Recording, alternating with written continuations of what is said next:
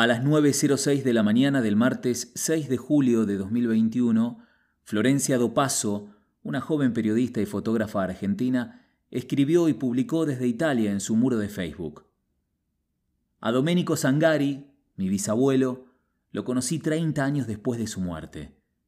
El 13 de septiembre de 1928 él subió a un barco en el puerto de Génova, destino Argentina, con todo un océano de incertidumbres por delante. Se escapó de la guerra, escuché alguna vez decir a mi abuela.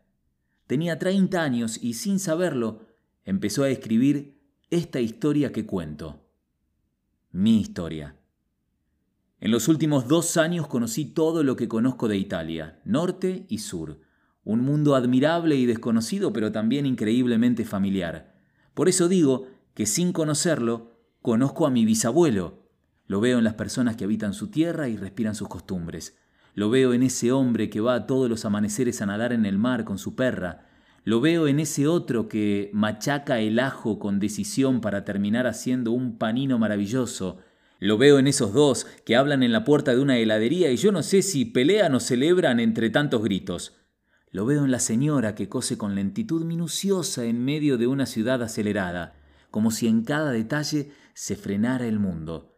Lo veo en los que se apilan en las barras de los bares con cafés que duran un suspiro y en los que sostienen los marcos de la puerta mientras se fuman un cigarro tras otro.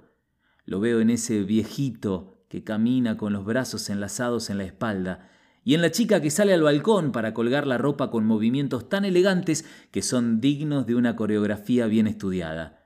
Lo veo en las mesas con más platos que comensales, con brazos que se estiran y sostienen y alcanzan y vuelven a pasar. Lo veo en el placer por la buena comida. Que no hay ninguna certeza de todo esto. Que no sé si se levantaba a ver los amaneceres, si tenía perros, si fumaba o tomaba cafecitos en los bares. Tal vez nada de esto le pertenezca por completo, pero un poco sí. Y gracias a eso, yo estoy acá ahora, 30 años después de su muerte, conociéndolo, con las raíces enterradas en ese mismísimo lugar en el que yo, sin saberlo, empezaron a crecer mis raíces.